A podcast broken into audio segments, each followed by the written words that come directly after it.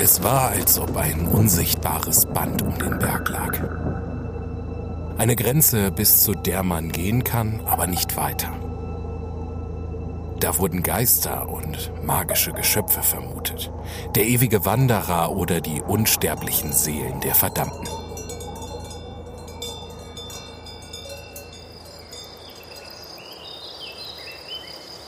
Die abergläubischen Eingeborenen in den umliegenden Tälern, von denen viele immer noch fest daran glauben, dass es sich nicht nur um den höchsten Berg der Alpen, sondern den der ganzen Welt handelt, sprachen von einer Ruinenstadt auf seinem Gipfel. Und wenn man darüber lachte, schüttelten sie den Kopf und sagten einem, man solle selbst nachschauen. Aber sie warnten vor einem allzu hastigen Aufstieg. Die wütenden Dämonen auf den uneinnehmbaren Höhen würden es sonst furchtbar vergelten.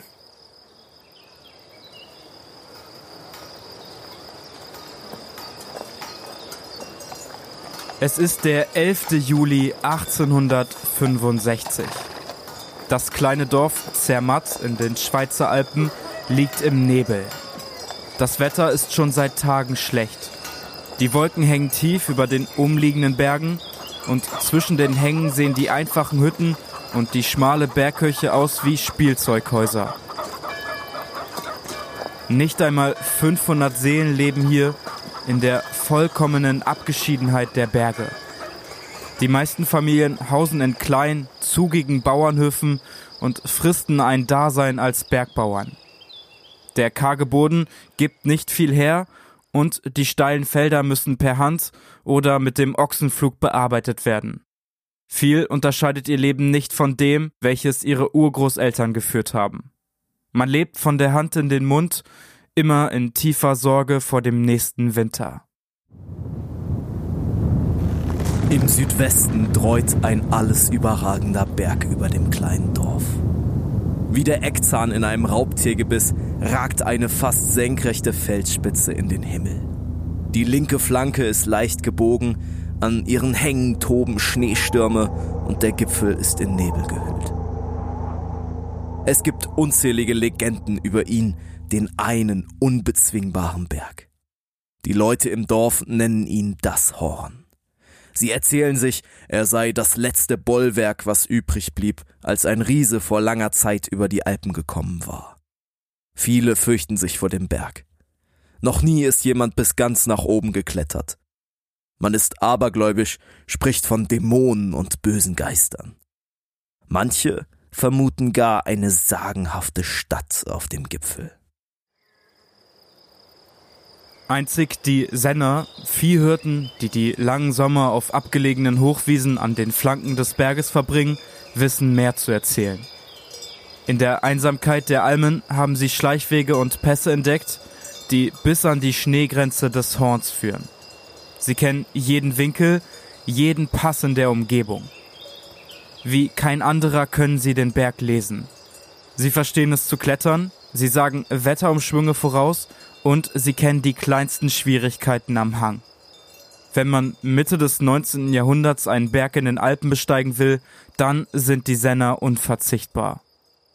Jede ernsthafte Expedition wirbt mindestens ein oder zwei von ihnen als Bergführer an. Mittlerweile ist es früher Vormittag. Die blasse Sonne scheint durch den Hochnebel und schnelle Schritte schallen über den großen Hauptweg des Dorfes. Sie gehören einem jungen Engländer, der kaum in die große, verwunschene Umgebung passt. Er trägt ein hochgeschlossenes, wenn auch nicht maßgeschneidertes Jackett, einen schwarzen Hut und genagelte Wanderschuhe. Sein Name ist Edward Wimper.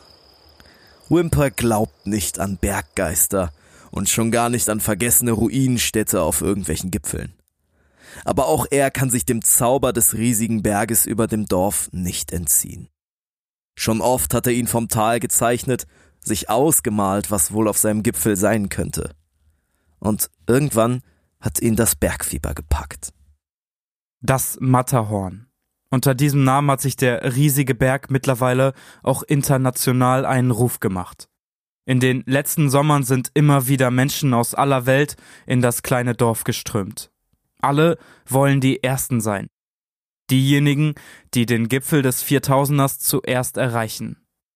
Wimper ist wahrscheinlich der ambitionierteste. Achtmal hat er es schon versucht und achtmal hat der Berg ihn wieder zurückgeworfen.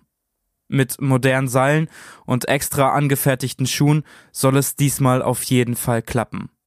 Doch Wimper ist nicht der Einzige.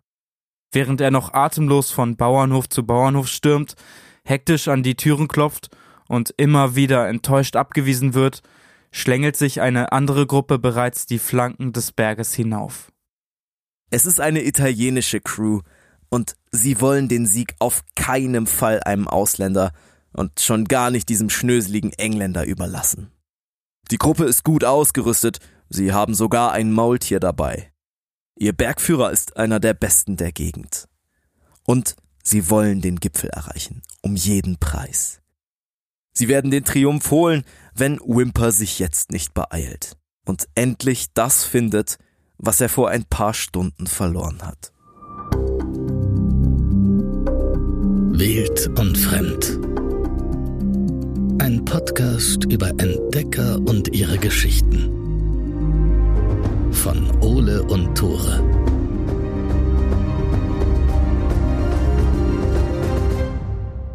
Moin, herzlich willkommen zu einer neuen Folge von Wild und Fremd, dem Mode-Podcast. Mein Name ist Tore. Ich bin Ole und ich bin genauso gespannt auf deine Erklärung wie auf die Folge heute. Wow. Wir haben heute im Intro über Edward Wimper gesprochen, der da durch Zermatt läuft mit seinen schicken Sachen. Ich habe mir das Foto angeguckt und war mir nicht sicher, was er anhat. Und dann habe ich Papa gefragt.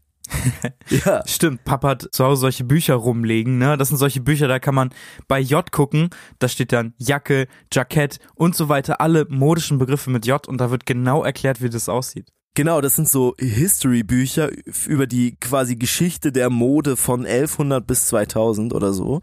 Also auch ein bisschen nerdig irgendwie. Ich weiß ich nicht, warum wir das. To be honest, ich finde es ultra spannend, sowas nachzugucken. Ja, schon. Ne? Safe. Ne? Auf jeden Fall hat er gesagt, er hat sich das sehr fachmännisch angeguckt, was ja. Wimper da trägt. Er hat gesagt, ja, das ist ein Jackett, das ist aber sehr hochgeschlossen. Hier guck dir das mal an, das ist nicht so wie so ein typisches Sakko. Und dann, ja, es ist auf jeden Fall nicht aus Wolle, wahrscheinlich entweder aus Baumwolle oder aus Leinen und ist auch nicht maßgeschneidert. Es war sehr, sehr ergiebig, das Gespräch. Aber kennst du das? Ich glaube, Papa hat mein Modebewusstsein ordentlich mitgeprägt, weil ich mittlerweile, wenn ich im Geschäft bin, direkt, wenn ich einen Pullover sehe oder so, gucke, wie viel Polyester, wie viel Baumwolle, das safe immer das erste, so. Keine Ahnung, ob das nur bei mir so ist oder das von Papa kommt.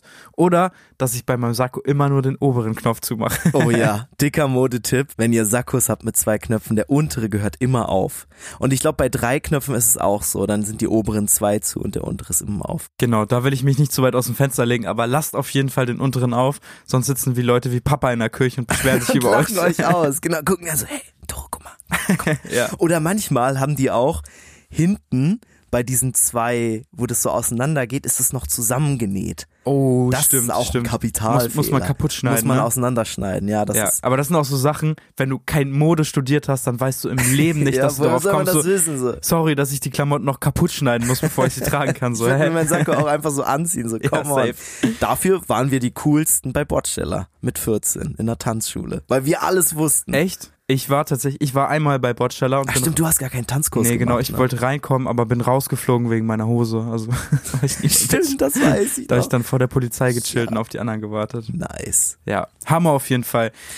Ich wollte einmal noch mal ganz kurz loswerden, bevor wir richtig in die Folge einsteigen ein ganz, ganz, ganz dickes Dankeschön an euch. Für eure Klicks, für eure Bewertungen, für eure Nachrichten. Wir bekommen echt jeden Tag drei, vier, fünf Instagram-DMs. Wir bekommen YouTube-Kommentare, YouTube für einen Podcast. Für, ja, es gibt Leute, die sich uns auf YouTube anhören, auf diesem genau, die visuellen safe Medium. So eine fünf Stunden Belgica-Folge anhören und unter jedes Video einen Kommentar schreiben. Es ist der fucking Wahnsinn. Das ist geil, wie es gerade läuft. Ich weiß noch, Ende Dezember standen wir kurz vor den 100 Bewertungen und jetzt sind wir einfach kurz vor den fucking 300. Also, wenn ihr es noch nicht getan habt, dann bewertet uns. Es ist nicht nur für uns ein Push, sondern es hilft uns auch, an prominente Gesprächspartner und Gesprächspartnerinnen dran zu kommen. Genau. Deswegen kommt die Folge heute auch so spät. Wir hatten letzte Woche am Freitag einen kompletten Tag, wo wir nicht in Hildesheim waren, sondern in Köln. Und ich will nicht spoilern, wen wir getroffen haben, aber ich kann euch versprechen, also für mich war es einer der größten Kindheitshelden, die ich hatte. Ja, für mich auch, definitiv. Safe. Und Thor hatte den einfach so angeschrieben und hatte einfach mal geguckt. Und der hat einfach zurückgeschrieben und gesagt, ja, ich habe gerne Bock auf ein Interview mit euch. Und es ist so Wahnsinn, was eine Bewertung dann ausrichten kann. Und wenn er sieht, ey, der Podcast läuft gut, viele Menschen feiern den, dann sind Leute einfach viel mehr bereit, zu uns zu kommen. Lass uns jetzt an der Stelle aber einfach mal rein diven in die Story. Wir sind natürlich ein Abenteuer-Podcast. Wir sprechen wieder über historische Expeditionen, über vergangene Schatzsuchen, über Menschen, die ins Unbekannte gezogen sind, aber auch über Unglücke und Katastrophen, die auf eben diesen Reisen passiert sind. Und genau das ist heute wieder so eine Folge. Es geht um die Geschichte der Erstbesteigung des Matterhorns. Wie ein Team aus sieben Männern im Jahr 1865, ausgerüstet mit ein paar Seilen, einem dürftigen Zelt und etwas Vorräten, auf den fast 4500 Meter hohen Gipfel aufbricht. Das sind ganz unterschiedliche Menschen, die da aus vielen verschiedenen Beweggründen losziehen. Ein paar suchen Ruhm, ein paar brauchen Geld und manch einer ist vielleicht nicht ganz so erfahren, wie es scheint. Trotzdem tun sie sich zusammen, um das Unmögliche zu wagen. Sie hängen bald schon an den Felswänden im Schnee, fest verbunden zu einer schicksalhaften Gemeinschaft. Und dann, dann kommt es zu einer Katastrophe. Am Ende wird es um Überschätzung gehen, um fehlerhafte Ausrüstung und ein zerrissenes Seil. Und um vier Leben, die der Berg unwiderruflich ausgelöscht hat. Es wurde bis heute nicht geklärt, wer Schuld an diesem Unglück hatte. Es gab damals sogar einen Gerichtsprozess und manche behaupten bis heute, dass die vier Männer absichtlich in den Tod geschickt wurden. Unsere Quellen zum detaillierten Ablauf dieser Geschichte stammen vor allem aus dem Journal von Wimper. Das ist natürlich nicht objektiv, zumindest können wir nicht immer 100% davon ausgehen, aber Wimper ist der einzige, der ausführlich Tagebuch geführt hat und seine Aufzeichnungen decken sich größtenteils mit den Beobachtungen der Menschen im Tal. Wir erzählen die Geschichte also heute aus seiner Sicht. Dann lass uns für die Geschichte heute doch direkt bei Edward Wimper anfangen. Und wir tun das in Wild- und Fremdmanier natürlich nicht direkt in den Alpen, sondern in seinem Geburtsort in London. Edward Wimper kommt aus bescheidenen Verhältnissen. Sein Vater arbeitet als Holzstecher in London und kann die insgesamt elf Kinder der Familie gerade so ernähren. Ist auch immer so ein Ding mit diesen Geschwistern, ne? Immer. Warum haben die so viele Geschwister? Safe. Zehn ich Geschwister, Alter, ich würde abdrehen. Na, guck mal in die Zeit, das ist Mitte des 19. Jahrhunderts, da war die Kindersterblichkeit einfach viel höher. Und ich glaube, als Elternteil ist es auch so eine Altersvorsorge, ne? Du weißt, du bringst viele Kinder in die Welt, ein paar von denen werden vielleicht älter als 30 und dann äh, bist du für die Rente ganz gut aufgestellt. Meinst du, es war dann so, oh, ups, jetzt haben wir ja doch mehr überlebt, als wir gedacht haben? Safe, 100 Prozent. Ich meine, du musst ja auch lange sorgen für die am Anfang. Du ne? musst Und ja elf auch Kinder Namen zu ernähren. für die haben. Wie Namen? Du musst dir ja Namen überlegen für die. Für die Kinder? Ja. Ja, und wo, wo, wo ist das Problem? Ja, ich finde das schon, ah, das ist so das Okay. erste Problem. Also natürlich gibt's noch schlimme. Aber das ist schon was, oder? Hab mal elf Namen, wo du sagst, okay, die sind alle gleich cool. Ich hätte da schon meine Lieblingskinder, weil ich Hä, wüsste, ah, das ist der coole Ja, Name. 100 Prozent. Hast du als Eltern auch. Du hast immer ein Lieblingskind. Ich bin das Lieblingskind. Nein. Nein, Fiona oder du, weil ich bin das mittlere Kind. Ich bin nicht das Lieblingskind. Ich glaube, das brauchen wir nicht zu distinguishen, aber elf Kinder, Alter, stell dir mal vor, hier sind- wären elf Kinder. Ich müsste mir mein Zimmer mit fünf stinkenden Gören teilen. Ja, wahrscheinlich eher mit fünf stinkenden Buben, aber es läuft auf das Gleiche hinaus, ja. Ja, ich glaube auch. Der kleine Edward wächst also mit zehn stinkenden Buben und Gören zusammen auf, aber etwas unterscheidet ihn von seinen Geschwistern, denn er hat ein Talent. Vielleicht ist es sein Vater, der ihn draufbringt, jedenfalls fängt das Kind an zu zeichnen. Und zwar so gut, dass er mit noch nicht mal 20 Jahren als Illustrator für einen Verlag engagiert wird. Er soll nach Europa reisen und dort Skizzen und Bilder der Landschaft machen. Die Menschen in England interessieren sich vor allem für die Alpen. Dort gibt es noch unerschlossene Orte, riesige, geheimnisvolle Berge und unberührte Täler. Wimper soll mit seinen Zeichnungen die Fantasie und die Reiselust seiner Landsleute ankurbeln. Am Anfang klappt das auch ganz gut. Wimper reist nach Frankreich, dann in die Schweiz und gefällt sich in seiner Rolle als Künstler aus dem Ausland. Er ist schick gekleidet, hat sein Zeichenzeug immer lässig unter den Arm geklemmt und reist so von Dorf zu Dorf, um die schönsten Motive festzuhalten. Er klettert immer höher, nimmt immer gefährlichere Situationen in Kauf, alles um den besten Ausblick festzuhalten. Und langsam wächst im jungen Wimper eine neue Leidenschaft. Er will Bergsteiger werden. Vor allem ein Berg hat es ihm angetan wie kein anderer. Das Matterhorn. Horn. Horn, Horn. das Matterhorn, da müssen wir vielleicht kurz drüber sprechen. Ich weiß nicht, ob es der bekannteste Berg aus den Alpen ist, aber es zählt, glaube ich, in die Top 3. Top 3? Top 1 wäre für mich Mont Blanc, glaube ich. Mm, aber kannst du das, den Mont Blanc erkennen, wenn du den auf einem Foto siehst? Weißt du, das ist der Mont Blanc? Test Me, zeig mir ein Foto von einem Berg. Ich kenne den Mont Blanc relativ gut wegen unserer Bergfolge damals. Und da hatte ich so eine Bergverliebtheit und habe mir immer Bilder angeguckt. Aber du hast schon recht, es gibt einen Berg, der sich noch einfacher erkennen lässt. Und das ist eben genau das Matterhorn. Das ist einer der letzten großen Berge der Alpen, die man damals, also 1865, noch nicht mal richtig vermessen hatte. Einfach weil der so ungewöhnlich, so steil und so extrem schwer zu begehen ist. Ist übrigens 4478 Meter hoch. Gar nicht mal so hoch für einen Berg in den Alpen, also ist nicht der höchste. Nee, aber es ist tatsächlich ein 4000er und die Menschen haben sich ultra schwer getan, diesen Berg zu besteigen. Weil ich meine, der sieht einfach aus wie so ein riesiger Zahn, als wäre das oben wirklich so eine glatte, senkrecht nach oben reichende Fläche und man kann da überhaupt nicht hochklettern. Ja, sieht so ein bisschen aus wie so eine Zipfelmütze fast, weil sich das sogar noch so zur Seite krümmt. Oder halt wie so ein Zahn, wie so ein ja. Reißzahn. Heute ist das Matterhorn natürlich erschlossen, es gibt diverse Routen mit verschiedenen Schwierigkeitsgraden. Aber bis heute sterben jedes Jahr acht bis zehn Menschen beim Versuch der Besteigung jedes Jahr acht bis zehn Menschen. Das ist wirklich krass. Ich meine, mittlerweile haben wir genug Technik, dass solche Todesfälle am Berg eher die Seltenheit sein sollten. Trotzdem kommt man auf 600 Tote, die das Matterhorn bis dahin gefordert hat. Also wirklich einer der tödlichsten Berge in den Alpen. Es gibt mittlerweile so eine UIAA-Skala, die sagt viel darüber aus, wie schwierig eine Kletterpassage ist oder eben in diesem Fall ein Berg. Und diese UIAA-Skala sagt, man braucht erhebliche Klettererfahrung und natürlich Seilsicherung. Vor 160 Jahren gab es noch keine UIAA-Skala. Und Seilsicherung gab es zwar, also man hat sich schon ein Seil mitgenommen auf dem Berg, aber das war eher so, dass man sich aneinander gebunden hat und nicht irgendwo festgebunden hat, sondern einfach nur aneinander und wenn einer fällt, dann mussten die anderen halt einen guten Tritt haben, um das irgendwie auszugleichen. Und in diesen Nebel, in diese Unsicherheit aus, wie man Berg eigentlich wirklich besteigt, da stürzt sich Wimper jetzt zu 100 Prozent rein.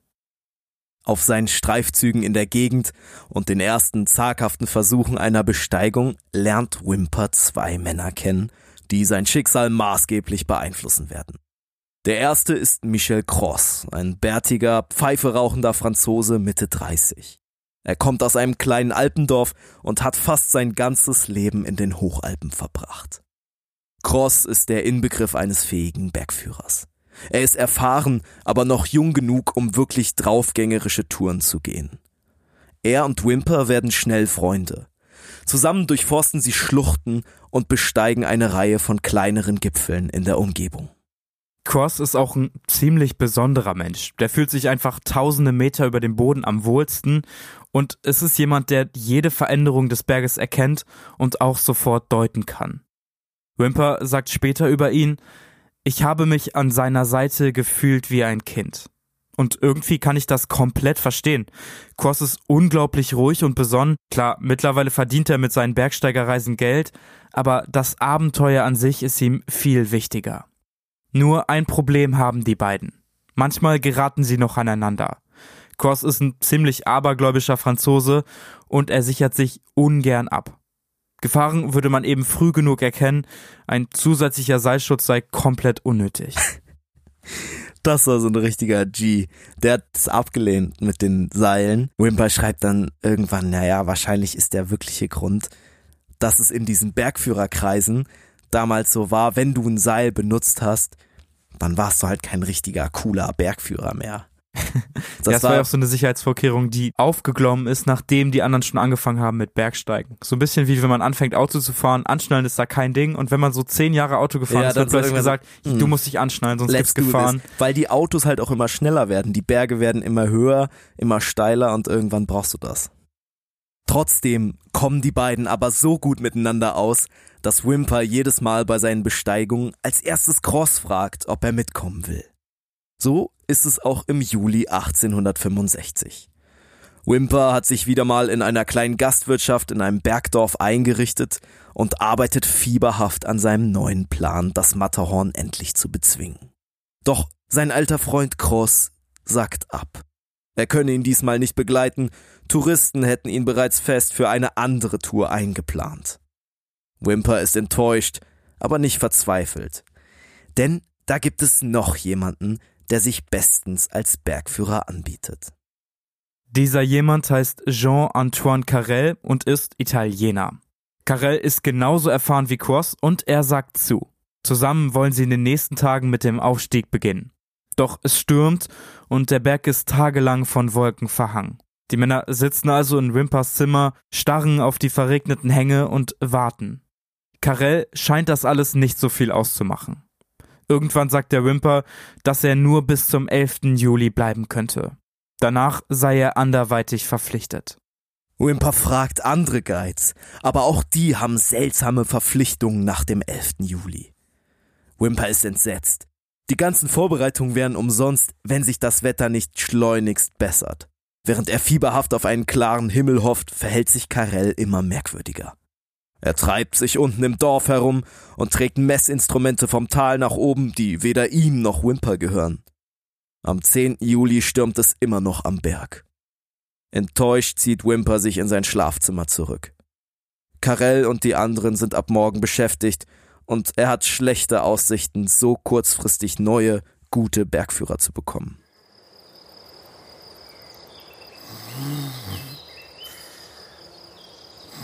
Am nächsten Morgen wird Wimper von lauten Rufen geweckt.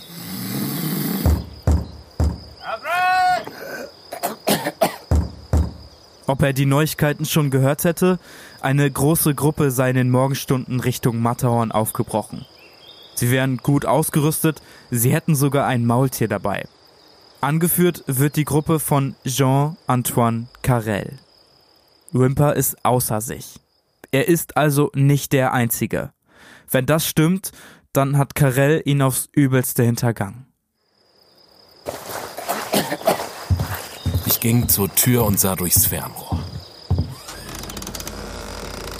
Da auf den unteren Hängen des Hügels war eine Gruppe.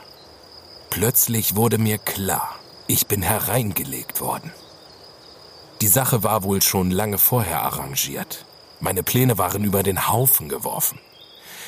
Die Italiener hatten sie mir genommen. Was nun? Ich zog mich in mein Zimmer zurück, rauchte und überdachte meine Pläne. Vielleicht war es ja doch noch möglich, sie auszutricksen. Okay, was macht man jetzt in so einer Situation?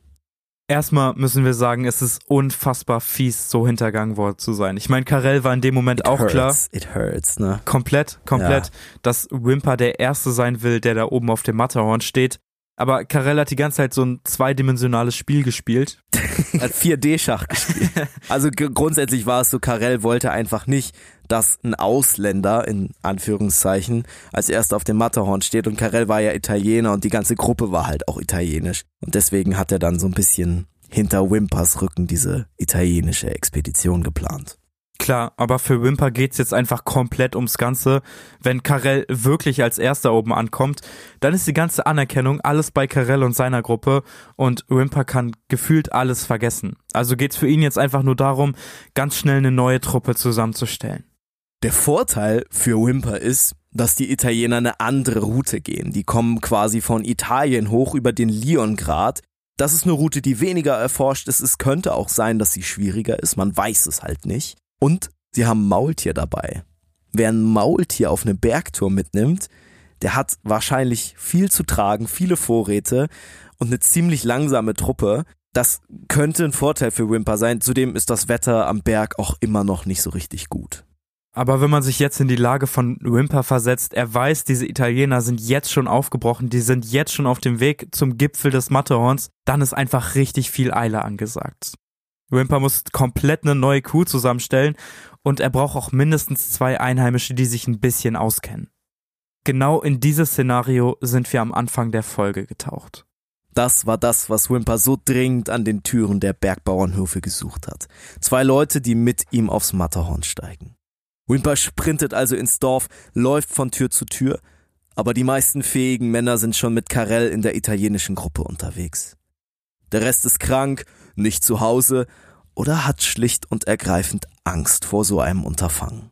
Denn noch immer ranken sich Mythen um den Gipfel des Matterhorns und viele Einheimische wollen lieber nichts riskieren.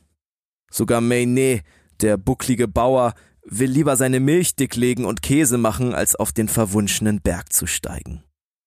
Es scheint, als hätte sich das ganze Dorf abgesprochen und gegen Wimper verschworen. Der steht jetzt einfach da wie ein General ohne Armee.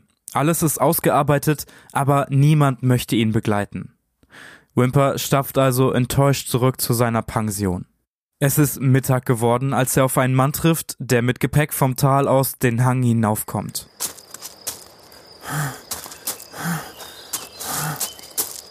Die beiden kommen ins Gespräch.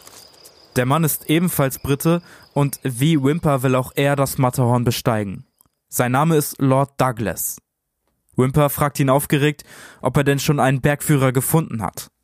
Und tatsächlich, da gäbe es einen Guide, der sogar schon über den Hörnli-Pass hinausgestiegen ist. Es ist der alte Peter Taugwalder, ein Bergbauer aus Zermatt. Er wäre der Richtige für so ein Unterfangen. Die Unternehmung nimmt Fahrt auf. Wimper läuft wieder zurück ins Tal und sucht den alten Bergbauern. Lord Douglas sortiert die Ausrüstung.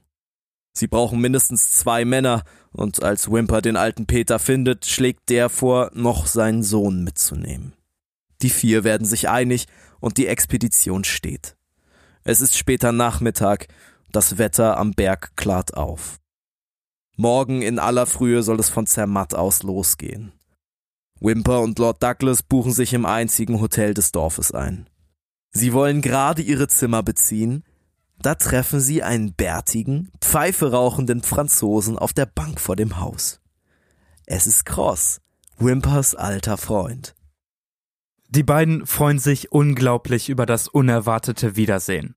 Und es wird schnell klar, auch Cross wurde von einem abenteuerlustigen Engländer gebucht, um ihn auf den Gipfel des Matterhorns zu bringen. Und auch die beiden wollen morgen früh aufbrechen. Für Wimper ist es irgendwie alles noch ziemlich verwirrend. Erst die Misere mit Karel, dann Lord Douglas und jetzt auch noch Cross. Sie alle wollen das Gleiche. Das erste Stück vom Matterhornkuchen. Wimper berät sich mit Lord Douglas. Es wäre irgendwie dumm, in zwei verschiedenen Seilschaften zur selben Uhrzeit über die gleiche Route zu gehen. Man würde sich gegenseitig blockieren und eventuell wären Cross und sein Auftraggeber sogar schneller. Wimper hätte ihn ja sowieso am liebsten für sich selbst engagiert. Er weiß, dass Cross hier der fähigste ist. Und so kommt es zu einem verhängnisvollen Deal. Wimper schlägt vor, gemeinsam in einer Seilschaft hinaufzusteigen. Cross willigt ein und holt seinen Auftraggeber dazu. Auch der ist einverstanden, doch er hat noch einen Freund im Gepäck. Dieser Freund Mr. Hardo möchte auch mit auf den Berg. Wimper ist skeptisch. Hardo ist gerade 19 Jahre alt und wirkt nicht so wie jemand mit viel Klettererfahrung. Angeblich hätte er den Mont Blanc schon in wagemutiger Schnelle bestiegen. Der Auftraggeber bürgt für seinen Freund und zählt eine Reihe von Alpenexpeditionen auf, an denen Hardo dabei gewesen wäre. Wimper hat von keiner dieser angeblichen Expeditionen je gehört. Doch er vertraut dem Auftraggeber, und vielleicht ist es auch einfach viel zu spät, um sich jetzt noch Gedanken über die Qualifikationen der Teilnehmer zu machen. Sie müssen sich schließlich beeilen. Als ich mich aufs Bett warf und versuchte etwas Schlaf zu bekommen, dachte ich an die merkwürdige Verkettung von Umständen, die uns zusammengebracht hatte. Meine Gedanken waren bei Karel und wie er mich betrogen hatte. Dann die Ankunft von Lord Douglas und unser Treffen in Zermatt. Und während ich über diese Dinge nachdachte, kam ich nicht umhin, mich zu fragen, was nun? Wenn auch nur ein einziges Glied dieser verhängnisvollen Kette von Umständen ausgelassen worden wäre, was für eine andere Geschichte hätte ich dann zu erzählen? Ich glaube, an dieser Stelle ist es passend, einfach nochmal kurz über die ganze Crew zu sprechen. Recap, Crew Recap. Eigentlich Klassiker, schon. wild und fremd, genau. Als erstes haben wir natürlich unsere Hauptperson. Wir haben Wimper. Der ist ehrgeizig, der skillt, aber er ist auch ein bisschen im Stress, weil er als einziger weiß, dass die Italiener auf der anderen Seite des Berges bereits mit dem Aufstieg begonnen haben. Und Wimper ist auch irgendwie so absolut determined, als erster am Gipfel zu sein. ja, der ist, glaube ich, der ehrgeizigste der Gruppe dort. Der will einfach der Erste sein und muss sich beeilen. Dann haben wir Lord Douglas, den Wimper zufällig getroffen hat. Auch Lord Douglas ist ein guter Kletterer. Und mega gute Nebenbei-Sache, er ist auch reich. der ist, äh, das ist so ein schottisches Adelsgeschlecht, wo der herkommt. Also der wird einen sehr guten Teil der Kosten getragen haben für die ganze Expedition. Auch gut, wenn du weißt, ich kann mir im Hotel halt mal das teure Frühstück nehmen. Und er bringt zwei Bergführer ins Team, den alten Peter und seinen Sohn. Genau, wir haben extra gesagt, den alten Peter und seinen Sohn, weil beide Peter heißen. Da, guck, da hatte die Familie nicht das Problem mit Namen. der, Die ja, haben einfach alle dieselbe genannt. Imagine, du bekommst fünf Jungen. Alle Peter. Ole 1, Ole 2, Peter 3. Deswegen nennen wir den Vater meistens einfach den alten Peter und den Sohn nennen wir meistens den jungen Peter. Es variiert immer so ein bisschen. Aber ist sinnvoll, oder? Es ist Kann man, sinnvoll sich, kann und man sich überlegen. was man auch dazu sagen muss, beide sind unabhängig vom Alter ziemlich erfahren. Sonst ist nicht besonders viel über sie bekannt. Es zeigt wahrscheinlich auch nochmal diese ganze Abgeschiedenheit der Alpendörfer und der Bergführer. Ja. Dann haben wir noch Cross, über den haben wir ja schon gesprochen, der bärtige Franzose und der einzige Freund, den Wimper in dieser Gruppe hatte. Vielleicht auch der einzige, der ihm irgendwie ebenbürtig war oder sogar noch ein bisschen geskillter war als Wimper selbst. Cross ist wahrscheinlich wirklich der beste Bergführer in der ganzen Umgebung. Kors Auftraggeber ist ein ziemlich wohlhabender Pastor, der aber auch schon viele Touren gemacht hat und ziemlich bekannt ist in der Gegend. Nur sein Freund, dieser Hardow, der scheint irgendwie noch ein ziemlich unbeschriebenes Blatt zu sein. Insgesamt sieben Leute, das ist eine große Seilschaft. Und wir haben ja schon darüber gesprochen, die haben sich nur aneinander gebunden. Da hängen also sieben Leute an einem Seil. Genau, wenn du einen falschen Schritt machst oder irgendwo abrutscht, dann kannst du einfach nur hoffen, dass die anderen sechs einen guten Stand haben und dich festhalten können. Ansonsten ziehst du halt alle mit den Berg runter. Bei sowas muss man sich einfach fucking gut kennen. Man muss wissen, wie die anderen ticken. Und wir haben es schon gehört, die sechs um Wimper herum sind in großer Eile zusammengestellt worden. Ja, das sind Fremde im Prinzip, ne? Die kennen sich überhaupt nicht. ja, außer Cross und Wimper. Cross aus und Zufall, Wimper, aus safe, Zufall safe. ist das passiert. Aber dann haben wir auch dazwischen noch diesen Hardo, den Mhm. irgendwie niemand so besonders gut kennt. Also es ist irgendwie so ein Konstrukt, was nicht so ganz gut zusammenpasst. So ein bisschen wie auf so einer privaten Party, die man gibt. Kennst du das? Und dann hat man irgendwie so seinen closesten Freundeskreis eingeladen und dann kommt aber einer und sagt, hier, ich habe noch einen Freund mitgebracht, so. Das ist dann dieser Hardo Ja, und der safe. ist dann der, der am Ende die Tischtennisplatte Der kaputt macht. provoziert am Ende des Abends noch und es gibt irgendwelche Probleme oder Ja, so und ja, irgendwas genau, geht kaputt. genau. Weil du den Safe. nicht kennst, so du kannst ihn nicht einschätzen, du weißt nicht, wie du mit diesem Menschen umgehen kannst. Und so geht's ja mit allen Leuten, aber eben speziell mit diesem Hardo. Wimper hat es wahrscheinlich verstanden, dass die sechs Leute sich nicht besonders gut kennen, er auch nicht alle gut kennt. Aber in dieser Situation ist er eigentlich ziemlich blind dafür. Er sieht, hey, die haben das gleiche Ziel wie ich und die haben Cross, da müssen wir doch zusammengehen. Und das war ein großer Fehler. Wir starteten am 13. Juli um halb fünf von Zermatt aus.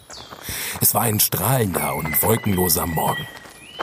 Immer ein Engländer und ein Einheimischer ging zusammen am Seil. Der junge Peter fiel mir zu. Und der Bursche marschierte gut. Stolz, ein Mitglied der Expedition zu sein. Und glücklich, seine Fähigkeiten zu zeigen. Sie schnüren ihre Rucksäcke.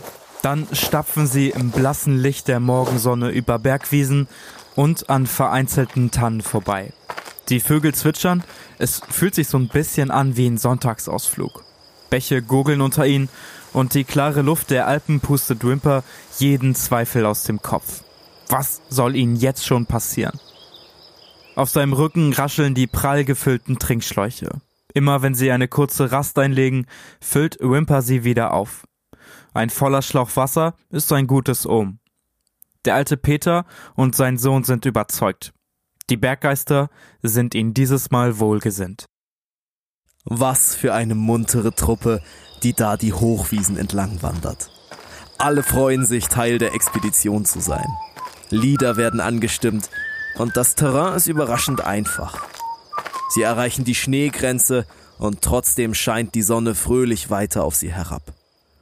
Um kurz vor zwölf auf 3350 Höhenmetern findet Wimper einen Platz für eine längere Rast. Sie stampfen den Schnee an einer windgeschützten Stelle platt und laden ihre Ausrüstung ab. Die Männer setzen sich in die Sonne und genießen die Strahlen.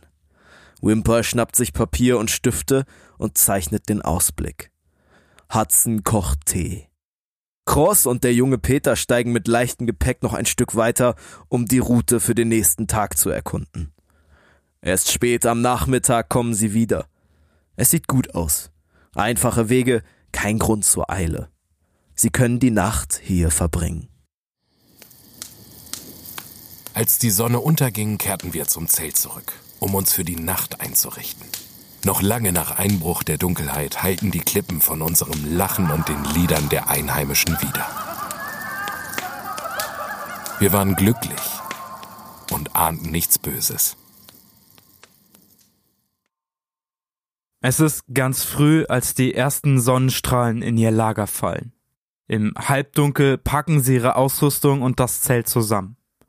Dann folgen sie der von Cross und dem jungen Peter ausgemachten Route. Der Fels baut sich vor ihnen auf wie eine Treppe, sie müssen nirgends länger anhalten und Halt suchen. Es ist, als ob das Matterhorn sie dieses Mal gewähren lassen würde. Alles flutscht fast schon unwirklich gut. Zur Freude von Kurs müssen sie sich nur selten mit Seilen absichern. Um 10 Uhr haben sie 4260 Meter über Normal Null erreicht. Noch 200 Höhenmeter bis zum Gipfel. Endlich gönnen sie sich eine längere Pause. Über ihn erstreckt sich jetzt der Teil des Berges, der vom Dorf aus wie senkrecht nach oben geht. Das berühmte, unsichtbare Band. Sie wechseln auf die Nordseite, befinden sich jetzt auf einem schmalen Grat, auf dem es langsam nach oben geht. Links und rechts fallen die Felswände fast tausend Meter steil bergab. Wie Perlen auf einer Kette bewegen sie sich langsam vorwärts. Cross führt. Dahinter Wimper, dann der Pastor. Der Rest schließt auf. Jetzt wird der Aufstieg immer anspruchsvoller. Es gibt fast senkrechte Abschnitte, überhängende Klippen und vereiste Plateaus. Selbst Cross ist nun froh über die Seilsicherung.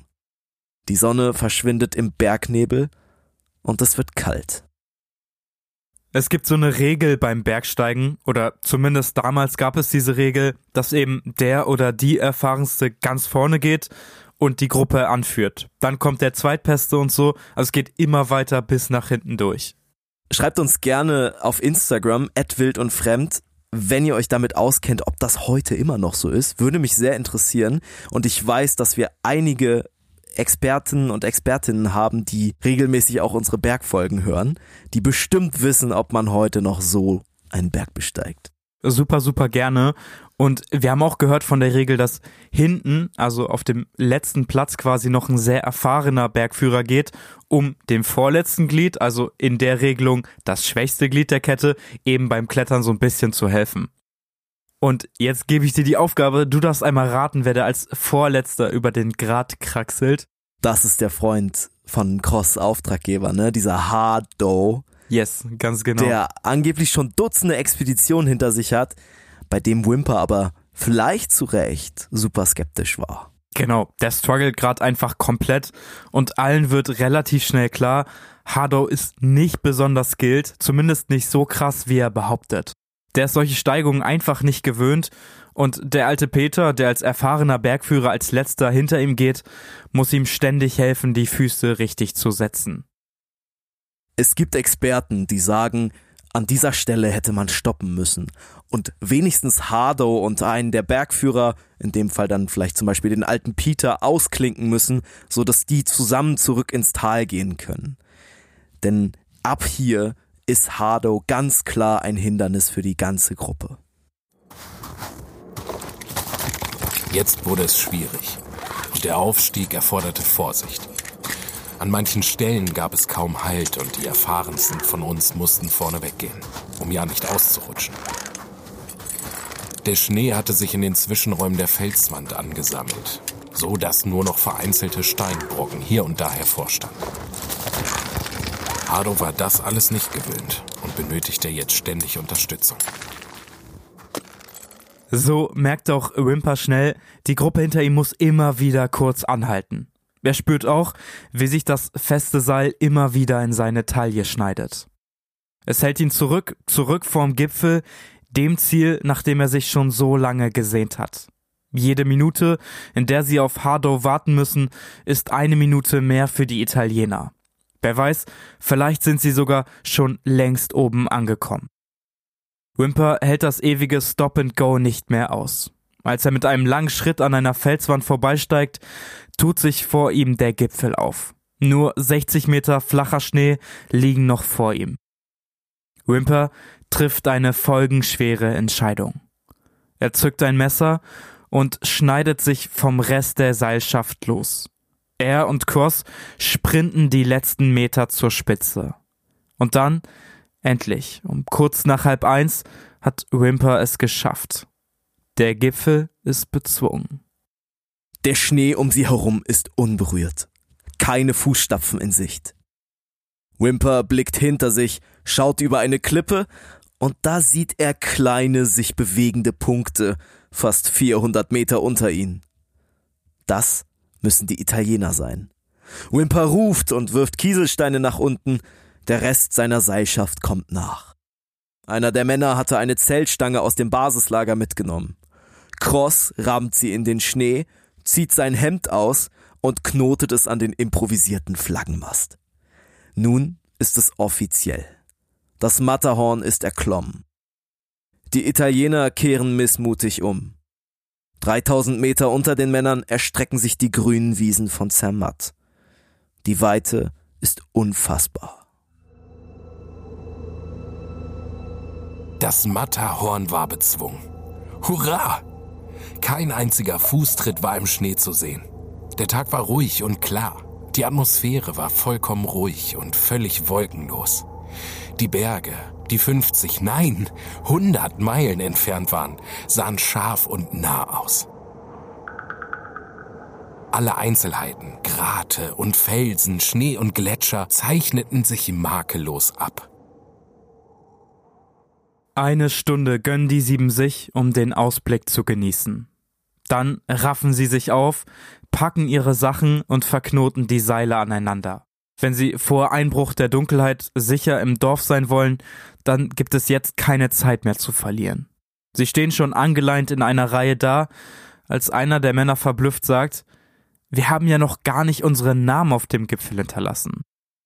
Das ist eigentlich Tradition und gehört zu jeder guten Erstbesteigung dazu. Wimper erklärt sich bereit, noch schnell sieben Zettel zu schreiben und in einer Flasche zu verkorken. Die anderen sollen schon mal vorgehen. Nur der junge Peter wartet noch auf dem Gipfel, während Wimper die Flasche vorsichtig an ein paar Steinen platziert. Ein paar Minuten später knüpfen sich Wimper und der junge Peter aneinander und schließen zu den anderen auf.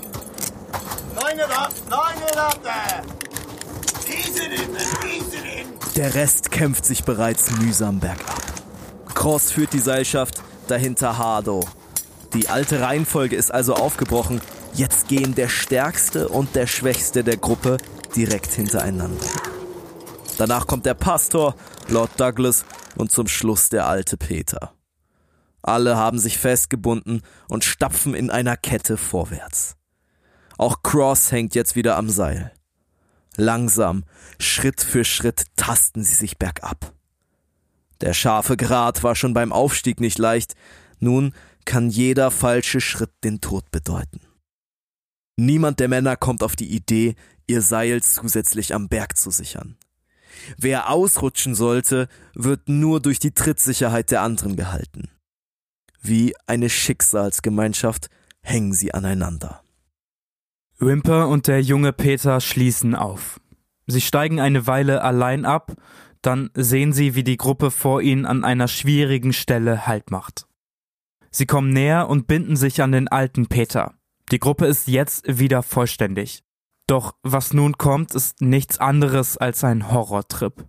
Die Seile sind so kurz, dass sich immer nur ein Mann vorwärts tasten kann. Ist Cross einen halben Meter abgestiegen, stapft Hardow ihm vorsichtig nach. Danach Hudson, Lord Douglas und so weiter. Sie brauchen eine halbe Stunde für ein paar Höhenmeter.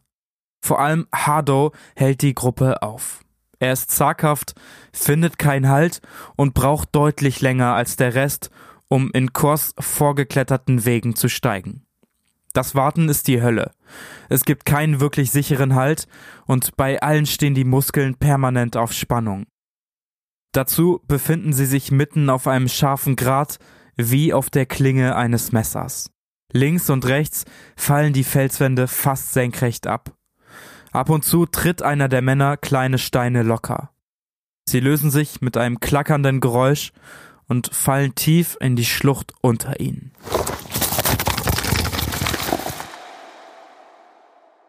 Ein paar Höhenmeter tiefer strauchelt Hardo wieder. Cross legt seine Axt beiseite und packt die Beine des jungen Engländers hinter ihm. Vorsichtig führt er sie in einen halbwegs sicheren Stand. Der Rest verharrt bewegungslos und angespannt am Seil. Cross dreht sich um, will seine Axt aufheben und selbst einen Schritt hinabsteigen. Gerade als er ansetzt, bröckelt es hinter ihm. Hardos Fuß, den er eben noch sicher platziert hatte, rutscht weg. Sein ganzer Körper fällt, wie in Zeitlupe, mitten auf Cross. Da rutschte Hardo aus, fiel gegen Krotz und warf ihn um. Hudson war ebenfalls vom Hang gerissen und Lord Douglas gleich hinterher. Es ging alles so schnell. Der Ruck des Seils traf uns gleichzeitig. Wir hielten uns fest, aber das Seil riss auf halbem Weg zwischen dem alten Peter und Lord Douglas. Einige Sekunden lang sahen wir unsere unglücklichen Gefährten auf dem Rücken nach unten stürzen.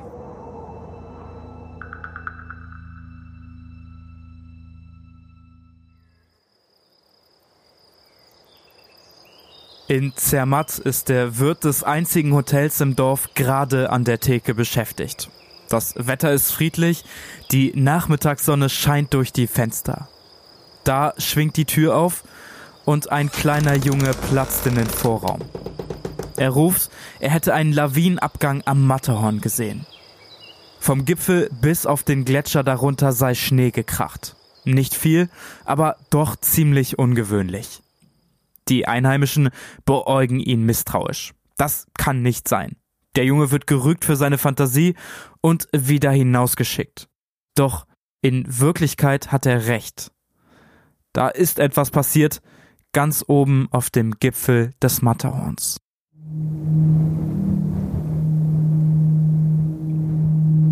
Groß, Hardow, der Pastor und Lord Douglas schlittern mit unglaublicher Wucht die Steilwand hinab. Sie halten ihre Arme ausgestreckt im verzweifelten Versuch, noch irgendwo Halt zu finden. Doch der Fels ist unerbittlich glatt. Wimper, der Alte und der junge Peter starren ihnen entsetzt nach. Dann verschwindet die Lawine aus losgelöstem Schnee und zappelnden Menschen hinter einem Felsvorsprung. Das zerrissene Seilende baumelt an der Taille des alten Peters. Hat es ihnen das Leben gerettet oder vier Männer in den Abgrund gestürzt? Alle sind unter Schock. Eine halbe Stunde lang klammern sich die drei wie erstarrt an den Felsen und rühren sich nicht. Dann holt sie die Realität ein. Der alte Peter wurde sich der Gefahr bewusst und stieß einen Schrei aus. Wir sind verloren! Wir sind verloren! Er bangte um seinen Sohn. Mehrmals drehte er sich mit aschfahlem Gesicht und schwankenden Gliedern um und sagte mit schrecklichem Nachdruck, ich kann nicht. Langsam, ganz vorsichtig tastet sich der alte Peter vorwärts. Er hat einen Stein gefunden und bindet das zerrissene Seil daran fest. Vorerst sind sie gesichert, wenn auch nur mehr als dürftig. Sein Sohn und Wimper schließen zu ihm auf. Als Wimper das zerrissene Seil aus der Nähe sieht, trifft ihn der Schlag. Er hatte drei lange Seile mitgenommen. Aber das hier, das war das schwächste Seil. Eines, was eigentlich nur als Notreserve dienen sollte. Niemals war es dafür gedacht, sieben Männer zu halten. Nach einer Unendlichkeit erreichen die drei den Boden der Schlucht. Wimper und die beiden Bergführer wechseln sich ab und schreien so laut sie können. Irgendwo hier müssten ihre Kameraden liegen. Doch es kommt keine Antwort. Schweigend packen sie ihre Sachen zusammen. Ab jetzt ist der Abstieg einfacher, trotzdem spricht niemand ein Wort. Noch immer unter Schock stolpern sie den Pfad hinunter. Da bricht es aus dem jungen Peter heraus. Wir möchten kein Geld von Ihnen haben. Bitte bezahlen Sie uns nicht, sagt er zu Wimper. Die folgende Nacht ist schrecklich. Sechs Stunden lang versuchen sie zu schlafen, dann laufen sie die letzten Hänge Richtung Zermatt hinunter. Im Dorf angekommen, öffnet Wimper schweigend die Tür des Hotels. Als man ihn fragt, was los wäre, sagt er nur, die Taugwalder und ich sind zurück. Das reicht. Die Nachricht über das Unglück verbreitet sich in Windeseile. Noch am selben Tag werden Suchmannschaften losgeschickt, doch auch die finden nichts. Es dauert Tage, bis drei Leichen entdeckt werden. Cross ein bisschen weiter vorne im Schnee, Hardow neben ihm und der Pastor etwas weiter hinten. Von Lord Douglas wird nur ein Stück seiner Jacke gefunden. Die Männer werden begraben und Wimper reist zurück nach England. Das Matterhorn ist bestiegen, aber zu was für einem Preis? Und jetzt muss man sich natürlich fragen, gibt es hier jemanden, der Schuld hat? War es alles nur ein schreckliches Unglück oder hätte man das vermeiden können? Yes, ich glaube, wir müssen uns erstmal klar machen, dass das eine komplett andere Zeit als heute war. Die Sicherheitsvorkehrungen waren anders. Es wurden Leute mitgenommen, die miteinander noch nie vorher geklettert sind, die sich gegenseitig nicht kennen. Und ich glaube, wir müssen auch hier an der Stelle nochmal auf Wimper gucken. Der offensichtlich Sicherheitslücken einfach so angenommen hat, nur um schneller als die Italiener oben zu sein, nur um als Erster anzukommen. Das, finde ich, macht ihn zumindest mitschuldig an dem Unglück. Man kann ihm auf keinen Fall vorwerfen, dass er selber nicht genug geskillt war, um diesen Berg zu besteigen. Aber man kann ihm wirklich schon vorwerfen, dass er diese Crew da viel zu schnell, viel zu spontan zusammengestellt hat und selber auch einfach nicht wusste, auf was er sich da einlässt mit diesen Leuten, die er halt kaum kannte. Das Beste wäre gewesen, wenn er vielleicht mit Cross alleine geklettert wäre oder nur mit Peter und seinem Sohn, auch wenn er die nicht so gut kannte, das waren immerhin Leute, die ihr Leben lang in den Alpen verbracht haben. Hardo nicht. Der kam aus England. Ich glaube, da können wir auch sagen, dass Hardo wahrscheinlich nicht die beste Entscheidung war mitzunehmen. Safe. Es wurde gesagt, er hat schon jede Menge Erfahrung gemacht im Mont Blanc. Ich glaube auch in den Alpen. Also da war einiges auf dem Papier. Aber der hatte ja schon beim Aufstieg Probleme. Und dann nicht frühzeitig zu sagen, yo, wir verlieren jetzt einen erfahrenen Bergführer, aber schicken den zusammen mit Hardo runter und haben dann weniger Probleme das kann ich tatsächlich überhaupt nicht verstehen. Und ich finde, da trifft auch Wimper als der Leiter, der Anführer eine gewisse Mitschuld. Ja, das stimmt. Und natürlich kommt die Frage auf, warum hat die Fünfergruppe, die vorgegangen ist, nur dieses Reserveseil benutzt? Warum haben die nicht das zweite Seil benutzt, was Wimper noch dabei hatte, was durchaus in der Lage gewesen wäre, fünf oder sieben Leute zu halten? Warum haben die dieses dünne Seil genommen? Auch das zeigt wieder irgendwie so einen Planungsfehler von Wimper, der die Seile ausgeteilt hat, der es alles verteilt hat, der es ja auch mitgenommen hat. Und ich finde, hätte der ein bisschen mehr aufgepasst, dann wäre das ganz, ganz sicher nicht passiert. Am Ende ist es schwierig zu sagen, auf wen die Schuld ganz genau fällt. Wir können hier weder sagen, dass Harlow auf jeden Fall Schuld hat oder dass Wimper nicht ultra stark beteiligt ist. Wir können aber auf jeden Fall sagen, dass die Natur ihren gewissen Anteil hatte. Wir können auch gleich mal mit einem Mythos aus dem Weg räumen. Es gibt nämlich auch heute noch Menschen, die behaupten, dass Wimper das Seil absichtlich durchgeschnitten hätte. Das ist ein Mythos, was irgendein Journalist mal vor Jahrzehnten in die Welt gesetzt hat, um diese Story interessanter zu machen. Aber es ist ganz klar, das Seil ist gerissen und Wimper hätte auch überhaupt kein Motiv, da vier Leute in den Tod stürzen zu lassen. Vor allen Dingen nicht Cross, seinen alten Bergführerfreund. Das ist ein absoluter Hoax, dass da irgendwie Mord passiert ist. Das war, glaube ich, eins der ersten Sachen, die du mir von dieser Expedition erzählt hast. Ich dachte das. Du hast Wimper ja. auf jeden Fall echt stark verteidigt und ich habe mir danach noch ein bisschen Gedanken drüber gemacht, weil sicherlich verliert der Cross, aber immerhin geht es dann auch um sein eigenes Überleben. Und er weiß, wenn ich mich hier losschneide, dann werden vier Leute sterben, aber ich bin nicht unter den Sterbenden. Ich finde, das ist ein großes Motiv und ich finde es auch sinnvoll, sich darüber Gedanken zu machen. Aber du hast recht, wenn das Seil danach untersucht wurde und es keine Schneidsspuren aufweist, dann kann man hier Wimper auf jeden Fall außen vornehmen. Wimper hat dieses Unglück auch sein Leben lang beschäftigt. Der ist da nie wieder so richtig von losgekommen. Auch das wäre ja nicht in seinem Interesse gewesen, sich da selber für immer zu traumatisieren.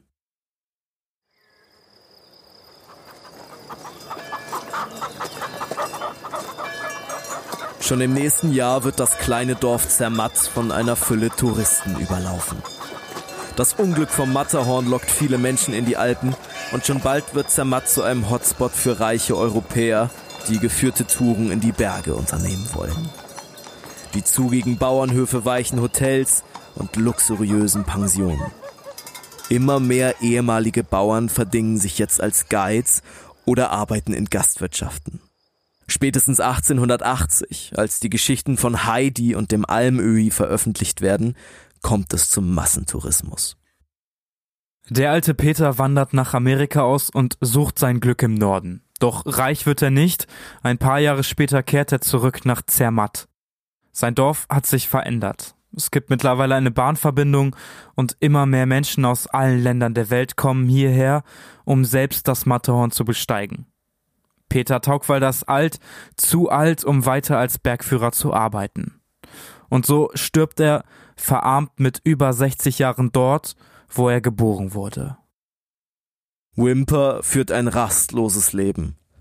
Die Katastrophe von 1865 wird ihn nie ganz loslassen. Er wandert durch Grönland, zieht in Südamerika umher und wird Schriftsteller. Er bleibt so nüchtern und hochgeschlossen, wie er es schon in jungen Jahren war. Viele Freunde hat er nicht, Frau und Kinder schon gar nicht. Am Ende stirbt er als Außenseiter in einem Hotelzimmer an einem Hirnschlag. Sein Grab liegt noch heute am Fuß des Mont Blanc, mitten in den Alpen, die ihn so in ihren Bann gezogen haben. Wir haben für das Ende der Folge noch einen letzten Tagebucheintrag, den Wimper auch selber am Ende seiner Aufzeichnung aufschreibt. Es ist gewissermaßen so eine Art Resümee und gleichzeitig eine Warnung. Eine Warnung an alle, die vorhaben, unvorbereitet in die Berge zu ziehen. Und so verging der Mythos der Unbezwingbarkeit des Matterhorns. Jetzt gab es echte Legenden zu erzählen. Ich hoffe, niemand wird je wieder erfahren müssen, wie Freude sich in Leid verwandelt und Lachen zu Klagen wird. Der Berg war ein hartnäckiger Feind, der lange Widerstand geleistet hat. Viele sind an ihm gescheitert, dann wurde er von einer Leichtigkeit besiegt, die niemand hätte vorhersehen können. Und schließlich nahm er doch noch schreckliche Rache. Es mag die Zeit kommen, in der das Matterhorn verschwunden sein wird und nichts als ein Haufen unförmiger Fragmente den Ort kennzeichnen wird, an dem einst dieser große Berg stand. Atom für Atom, Zentimeter für Zentimeter gibt er den Kräften nach, denen nichts widerstehen kann. Diese Zeit ist weit entfernt, und noch lange werden ungeborene Generationen in seine furchtbaren Schluchten blicken und sich über seine einzigartige Form wundern. Wie übertrieben ihre Erwartungen auch sein mögen. Niemand von ihnen wird enttäuscht werden.